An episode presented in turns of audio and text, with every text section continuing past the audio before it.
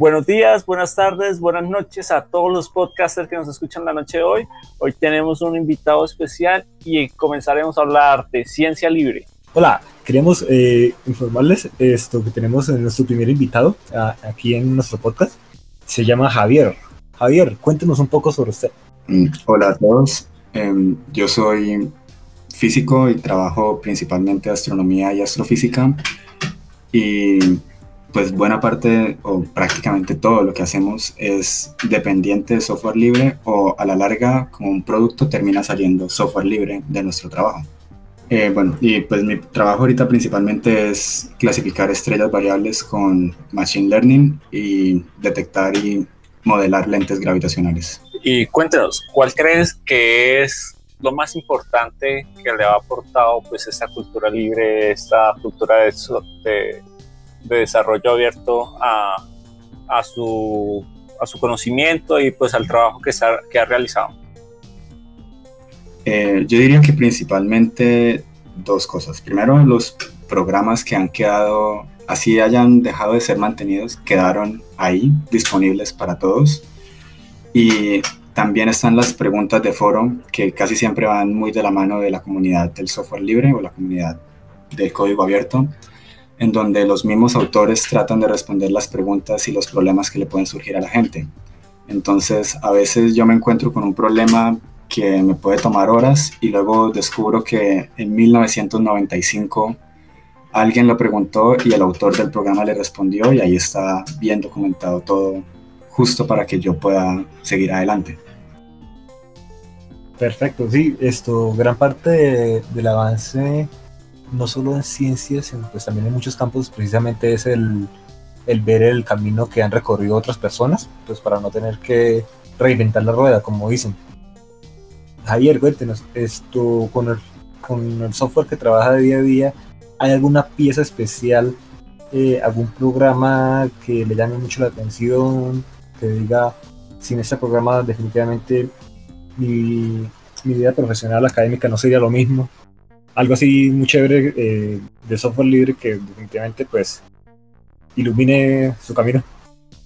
Eh, sí, definitivamente hay tres cosas de las cuales dependo fuertemente. La primera es GitHub o en general el concepto de un una suerte de sitio donde uno puede explorar todo el código abierto que la gente quiera compartir ahí y que uno lo pueda modificar, descargar, usar. Le facilita muchísimo a uno tanto tener su propio trabajo como compartirlo, como también incorporar el trabajo de otra gente o de, sus de su propio grupo o de sus amigos. Entonces GitHub sería clave. Y claro. que ahorita lo estábamos mencionando, LaTeX es, sin LaTeX no puedo escribir nada, ni artículos, ni tesis, ni tareas para mis estudiantes, nada. LaTeX es el, todos los documentos que hago salen en látex y si bien no estoy tan seguro que sea software libre, gran parte de los paquetes que uno termina usando sí lo son. Sí, sí, depende también mucho de la distribución que uno use. Pero normalmente pues las que están más a la mano, al menos en sistemas tipo Linux, son, son libres. Sí, de hecho, con, John discutíamos, bueno, le enviaba un link a John que decía que LaTeX en sí es software libre, pero hay algunas versiones, hay algunos contenidos que son que tienen restricciones para su para su publicación, pero en general es software libre y es algo interesante para estudiar después. Sí, con respecto a GitHub, como para darle una luz a, los que nos escuchan, es una especie de, llamémoslo de un modo, red social de programadores, muy entre comillas, en el cual estos desarrolladores de todo el mundo comparten eh, piezas de código de, con los programas, de los programas con los que trabajan o los que desarrollan, que van también atados a una serie de, historial que muestra esto cuál es el desarrollo de histórico pues, de la, la programación de, de estas herramientas. Es muy chévere porque precisamente permite eh, ese acceso libre al código, así como a una serie de preguntas y debates alrededor de ciertas características de cada uno de los programas. No, y también le facilita a uno descargar, modificar y de pronto si uno le encontró un error o le quiere añadir una cosa al programa original, uno puede hacer un pull request que es sugerirle al autor, hice esta modificación, de pronto le pueda gustar o le pueda servir y ahí está por si la quiere aceptar. Y ellos le dicen a uno, ok, esto me sirve, pero tal vez cambie tal cosa y uno lo hace y a la larga uno terminó siendo parte del desarrollo que si bien no se fue mucho tiempo, puede ser muy útil para alguna otra persona, o al menos para mí ha sido muy útil cuando alguien se toma la molestia de mirar mi código y corregir así sea un detalle pequeñito. Sí, claro, y, eso es algo muy chévere porque parte del concepto de formar comunidad y productos que una comunidad desarrolla y perfecciona pues para que a la larga eh, ese mismo grupo de personas u otras personas que vendrán en el futuro eh, puedan esto, verse beneficiadas con, con esos desarrollos. Es, algo muy chévere, eh, ese cuento de la ciencia abierta y, en general pues del software libre, el movimiento. Sí, y es que es muy interesante que, como lo dice Javier, que la comunidad aporte, porque de eso se trata el conocimiento, desde que comenzamos a trabajar la ciencia eh, como tal, desde Newton, desde Leibniz, hemos compartido nuestro conocimiento y hemos puesto para que se evalúe y se compruebe, ¿no? Eso es algo muy importante también de, de, la ciencia libre, que las personas puedan validar el conocimiento de uno y a partir de eso pueda salir nuevo contenido y nuevas teorías. Y a mí personalmente me gusta mucho el, la facilidad para distribuir que permite GitHub digamos, uno, cuando yo hice mi tesis de pregrado y muchos de mis compañeros cuando terminaron su tesis de pregrado, al final lo que quedaba era un documento y un repositorio de GitHub. Y entonces el jurado, o si alguna vez alguien en el futuro estaba interesado, solamente va al repositorio, descarga y continúa. Y eso de alguna forma es democratizar completamente el conocimiento. Digamos, si uno pudiera bajar, no sé, así como uno puede bajar la tesis de pregrado de alguien, uno poder bajar, no sé, el código fuente con el que escribieron matemática o algo así, sería bastante interesante y bastante más fácil aprender uno mismo a hacer cosas así o a utilizarlo.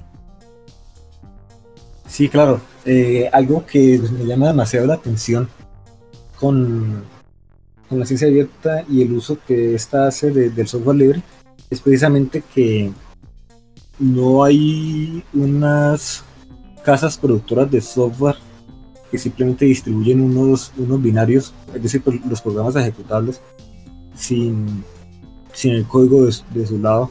Entonces, ya que como hay esto, acceso al código, la gente que está trabajando en distintos campos puede ver qué es lo que hace cada una de, de las funciones que están llamando en las librerías, qué es lo que hace allá en el fondo cosa que no ocurre, al menos no de manera sencilla, con programas que están creados para una comunidad científica, pero que su código se encuentra cerrado.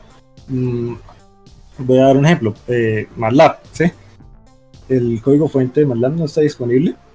Eh, lo pueden descargar pues, esto, personas de, de, la, de ciencia, de crear desarrollos, pero si necesitan reparar un error o ver qué está haciendo ya de fondo, ven que es una cajita negra y que sí, le sirvieron, es sencilla de usar, entre comillas, pero si necesitan corregir algo de fondo, no van a tener ese acceso y no se puede modificar.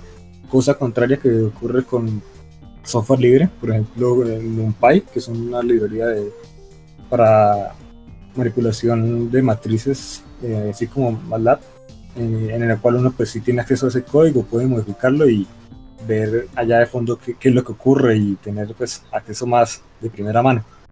Además que es interesante a veces que uno no necesita realmente todo el código, sino, no sé, cómo hace MATLAB para encontrar la mediana y uno poder ir al código fuente y decir, ah, ok, los programadores, los expertos que escribieron esto pensaban así. Esa, esa es una oportunidad grandísima que se le está quitando a la gente solo pues por el dinero al final del día o pues por bloquear el acceso al código. Así es, y aquí entra en juego algo de, GitHub, bueno, no solo de GitHub, es el ejemplo más, común. Eh, no solamente uno puede encontrar el cómo pensaron en su momento, sino incluso eh, ir un poco más allá. Eh, me he pasado con cierta librería, que aunque no es de desarrollo científico, pues eh, sí, la uso casi que en mi día a día, en la cual encontré una característica de cierto, de cierto framework, cierto programa. Encontré cuál era el commit. para los que no, no han escuchado de Git, un commit es como una especie de paquete pequeño, envío, modificación, más bien, una modificación de, de un programa que se hace. Entonces, a partir de esa modificación vi cuál era la, la, discusión que tenían los desarrolladores, cómo desarrollaban ese tema y logré pues eh, corregir un problema que tenía a raíz de eso. Entonces eh, veía las opiniones de ciertas personas y dije, ah bueno, me sirve irme, por acá, a pesar de que los desarrolladores principales del proyecto se fueron por otro camino. Es una de las cosas muy chéveres que uno encuentra trabajando con, con, con ese tipo de software. El poder tener esa libertad de ver cuáles fueron las discusiones pasadas, es muy chévere. Y a partir de, esas discusiones encontrar puntos en los cuales uno decide irse por cierta rama o por otra. Sí, es tremendamente útil el acceso al código como herramienta pedagógica, ¿no? Para facilitarle, o también para facilitarle a uno el trabajo. O a veces también es interesante cuando uno mismo dejó algo público en GitHub y tiempo después alguien más lo encuentra y lo usa. Por ejemplo, hace poco necesitaba con urgencia solucionar un problema de astronomía de imágenes y encontré una publicación de 2001 de alguien preguntando exactamente lo mismo. Y al final él dejó un, comentario diciendo, si a alguien le sirve, dejé esto en mi repositorio de GitHub. Y el repositorio es de 2007. Abrí el repositorio y ahí estaba exactamente lo mismo que yo estaba haciendo, ya completamente implementado por un italiano que lo había dejado libre y ya no le importaba. Le pregunté por correo y dijo, sí, sí, claro, úselo. Y en ese caso no hay licencia, pero muchas veces uno puede colocar una licencia y ya. Y a la larga es lo justo, es entregarle el conocimiento al mundo y esperar que a alguien le sirva.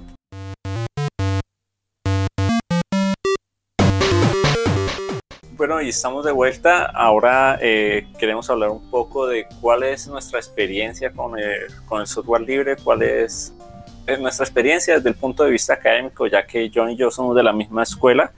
Eh, tal vez para los ingenieros hablar de software libre, hablar de ciencia libre es un tabú no todos tuvimos la oportunidad de, poder desarrollar nuestro proyecto en software libre. Muchas veces nos tocó recurrir a programas comerciales, ya que la misma escuela o el, o mismo industria nos lo exige.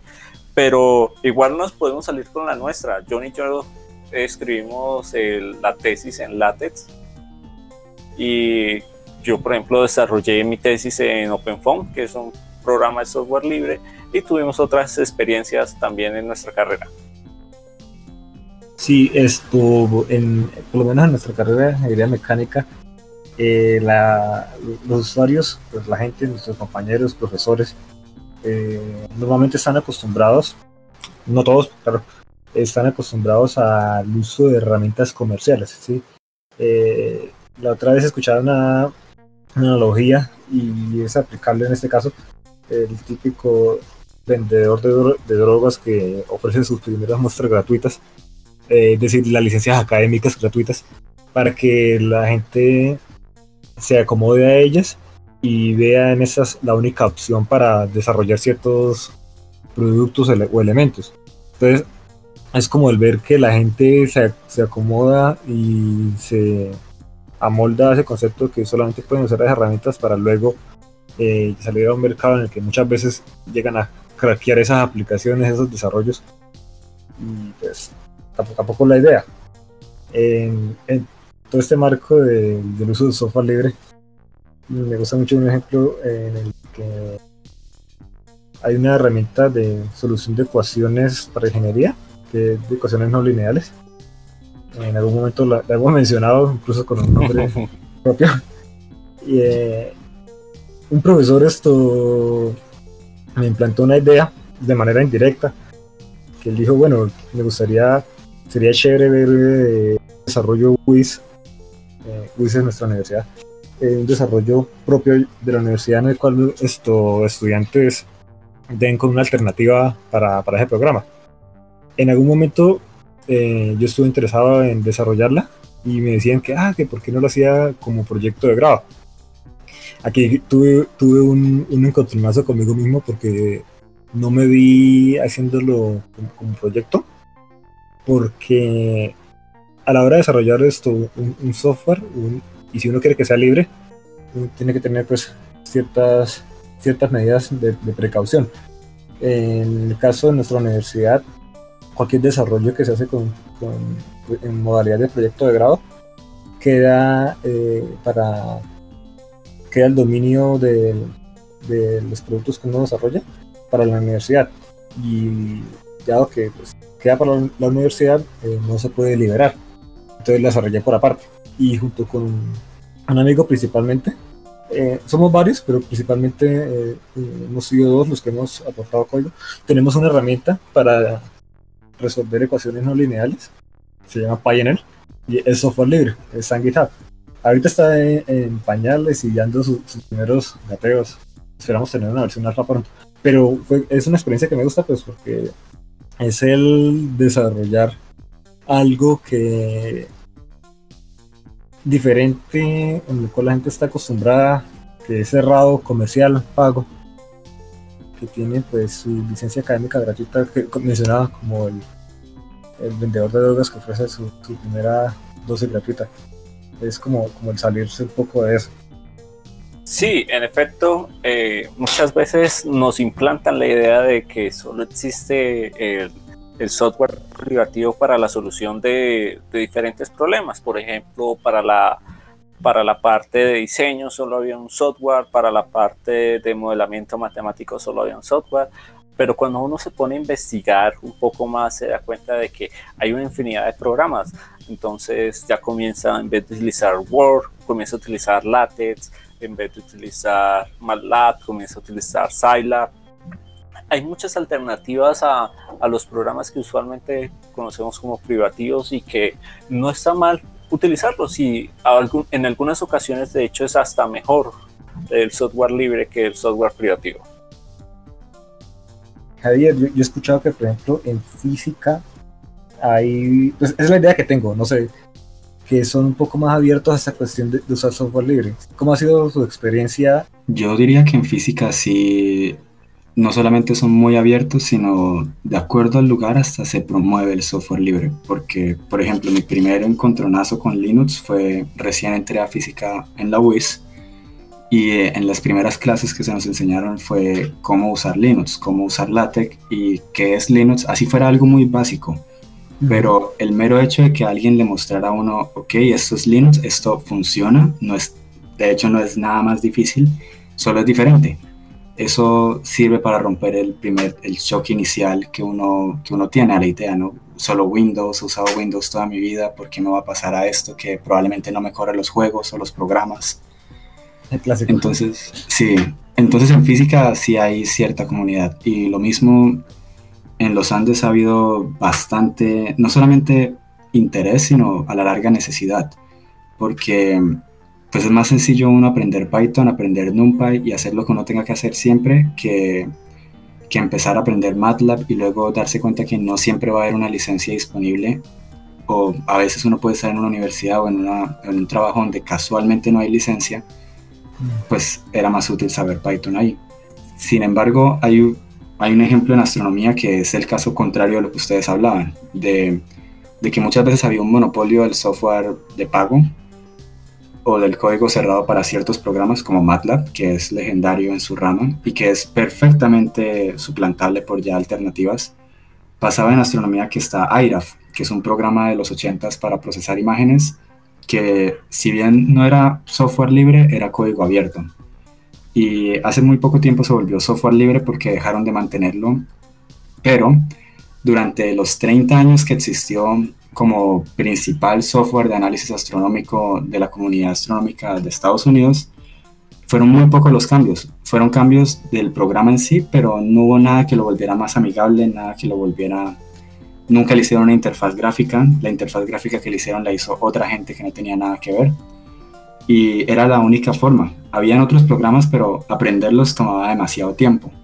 Entonces terminó habiendo un monopolio de este programa que era código abierto y pues sí, era muy bueno, es muy bueno, pero pasaba lo que ustedes mencionaban, al final va a pasar mucho tiempo, va a haber mucha gente que necesita usar el programa y luego el programa ya no va a ser tan útil. Van a haber alternativas nuevas y la gente no va a estar lista para, para mudarse. Yo estaba interesado en, aprenderlo. Mm, no soy muy, muy metido en el cuento, pero sí he hecho una suerte de, ediciones de imágenes astronómicas y cacharreo un poco con eso.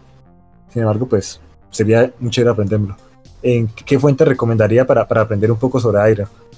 Em, por allá en los noventas, los mismos desarrolladores de IRAF hicieron un tutorial con imágenes del telescopio de Kit Peak. Entonces, literal, las funciones básicas de IRAF están muy, muy, muy, muy bien documentadas ahí. De hecho, en la universidad la gente aprende IRAF así, con los mismos tutoriales. Ya a veces, si digamos usted va imágenes de cierto telescopio, por ejemplo, los, telescopios europeos en Chile, eso requiere otros paquetes, pero a la larga es más de lo mismo. O sea, el tutorial que viene con IRAF es excelente. Perfecto, genial.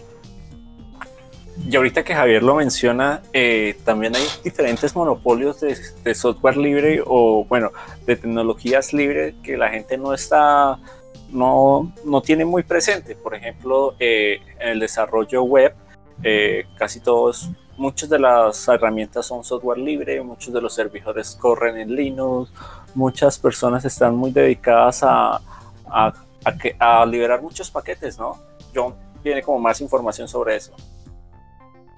Hay, hay una cuestión con, el desarrollo web, la otra vez yo me sorprendí un poco viendo cierto complemento. Eh, pues bien es cierto que la mayor parte de herramientas que uno encuentra para desarrollo son libres y el código pues de, de los frameworks de desarrollo como tal eh, son accesibles y uno los encuentra. Sin embargo, mucho del código que uno ejecuta en los navegadores.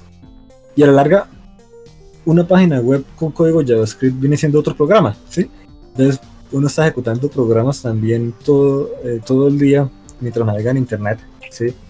El código como tal, eh, JavaScript, eh, en el caso pues, del código que se ejecuta del lado del cliente, del lado pues, del usuario, es accesible porque pues, tiene que descargarse para, para poder ejecutarse. Pero en muchas ocasiones ese código está, está ofuscado. ¿sí? ¿Qué es que el código está ofuscado? Mm, uno tiene una pieza normal de código con, digamos, dos, tres, cuatro líneas y puede complicarse a tal punto en el que en solo una línea quepan hasta 100 líneas de código y sea prácticamente ilegible. Entonces, es ahí donde tiene el conflicto de no sé qué es lo que estoy ejecutando en mi navegador. Me gusta el software libre, pero muchas veces navego por páginas que ejecutan código en mi máquina que no conozco, que no puedo interpretar y pues le da una cierta preocupación. Bien es cierto pues que muchas herramientas de desarrollo pues son abiertas, pero a la larga muchos los programas que uno ejecuta tienen, tienen esos, esos inconvenientes. Entonces uno tiene un dilema, un conflicto yo creo que el conflicto muchas veces es de todo, ¿no? Cuando uno quiere comenzar a, expandirse al mundo, pero uno lo va tomando ya poquito a poquito.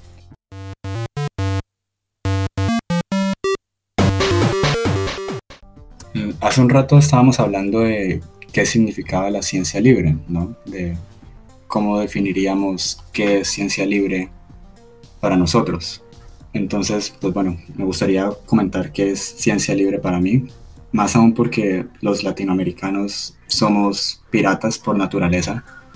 Acá nuestras monedas nunca han valido mucho, entonces un libro que valga 40 dólares para nosotros puede ser fácilmente medio salario mínimo en otras épocas.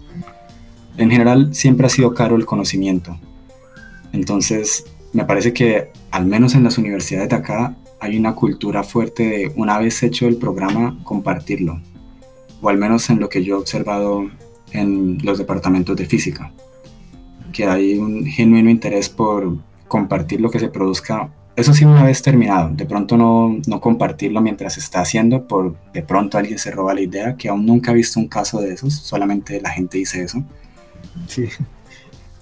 pero, se vuelve fundamental compartir el trabajo, todo el trabajo, así el que uno crea que nadie lo va a leer, así sea la plantilla de la tesis de, de pregrado, alguien le puede servir, de seguro le va a servir a alguien, de hecho. Entonces, ¿qué sería ciencia libre, no? Como ciencia que se comparte y a quién se le comparte o qué, es, qué significaría libertad aquí, que ustedes lo hablaban la semana pasada.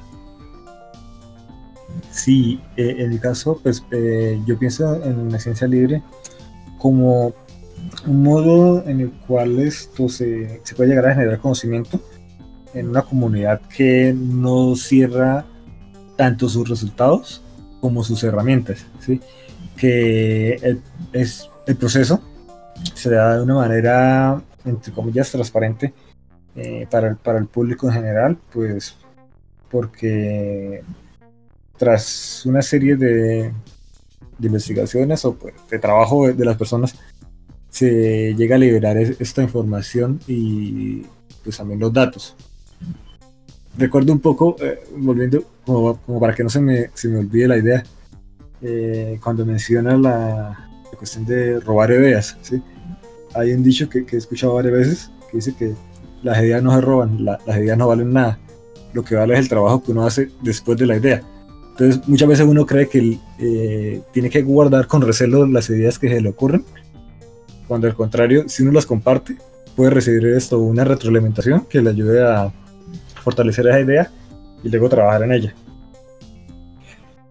Sí, de hecho yo creo que eh, la ciencia libre es una, una, manera de democratizar el conocimiento, de, darle a la gente la posibilidad de acceder a él, fuera que lo quisieran o fuera que no lo, no lo, no lo vean necesario, pero que tengan la forma de que en algún momento de ser necesario poder acceder a él. Y no solo pagando sumas astronómicas como 40 dólares por un artículo cuando en una tesis uno utiliza 10, 15 artículos, es poder utilizar el conocimiento de todos para todos. Ok, em, ahí me surge una pregunta que siempre, de hecho ustedes la mencionaron, y es, digamos que alguien estuviera trabajando física nuclear y, por ejemplo, si Einstein y Pauli y Fermi y todos ellos hubieran existido en esta época con GitHub, ¿qué hubiera significado que, por ejemplo, Pauli publicara sus ecuaciones para un reactor nuclear, en, perdón, Fermi publicara sus ecuaciones para un reactor nuclear o sus planos en GitHub y lo volviera ciencia libre? Porque eso es 100% información que se puede utilizar para al final del día someter naciones o... O sea, también hay, podría llegar a haber cierta responsabilidad de cómo se comparte. Pero al mismo tiempo, poner restricciones sí es limitar pues la libertad de ese conocimiento. Entonces, ¿cómo sería ahí o, qué podría hacerse para mantener la libertad del conocimiento o la democratización que se hablaba, pero al mismo tiempo proteger de que se le dé usos perversos? Bueno, John tenía un, un muy buen ejemplo la vez pasada sobre los cuchillos matan personas, pero no han sido diseñados para eso, ¿no? Pero lo que usted dice es algo muy puntual. Eh, yo creo que viene más la parte ética de cómo, cómo transmitir ese conocimiento para que no sea dañino. Entonces, es una discusión ética muy, discusión ética y científica muy interesante. Sí, probablemente de incluso para, para un episodio completo porque preciso hablaba hoy con, una amiga que está dando clases de filosofía de la ciencia, en el cual hay mucho debate en torno a eso, ¿sí? No tanto con, respecto a, las técnicas de, la ciencia y el método científico, sino a la, a la ética de, sus resultados, pues, y los fines que, que deberían de esta. Personalmente no tengo claro eh, no tengo clara una respuesta, no en este momento, de cómo compatibilizar la idea de apertura del conocimiento con, respecto a malos usos, ¿sí? Porque e, es, es complicado.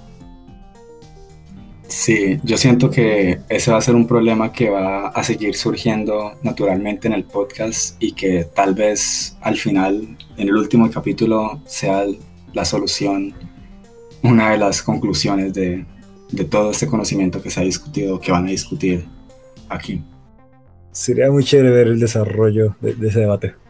Sería muy chévere tratar de formular una respuesta a eso. sí, total. Bueno, eh, muchas gracias a Javier por cedernos una parte de su tiempo el día de hoy. Muchas gracias. Muchas gracias. Muchas gracias por invitarme. Y muchas gracias a todos por escucharnos en, el día de hoy.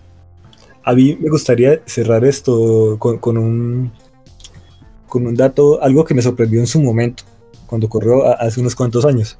Sí, y pues voy a compartirlo. Eh, el evento GW 150914. Mm, probablemente no le diga mucho a, lo que nos están escuchando, tal vez a, algunos. Eh, este evento hace referencia a las primeras a la primera señal de ondas gravitacionales eh, de las cuales los, humanos pudimos captar de, manera experimental. ¿sí? Después de, de, realizar esta hazaña, de verificar experimentalmente que estas ondas existían, que llegaron a nosotros de, desde un par de, de, agujeros negros que están a una distancia increíblemente lejana, aproximadamente, como para tener una idea, en el último 10% de vida que ha tenido el universo, esas ondas gravitacionales eh, han llegado hacia nosotros, ¿sí? en cerca de 1300 y pico de millones de, de años pues, de existencia.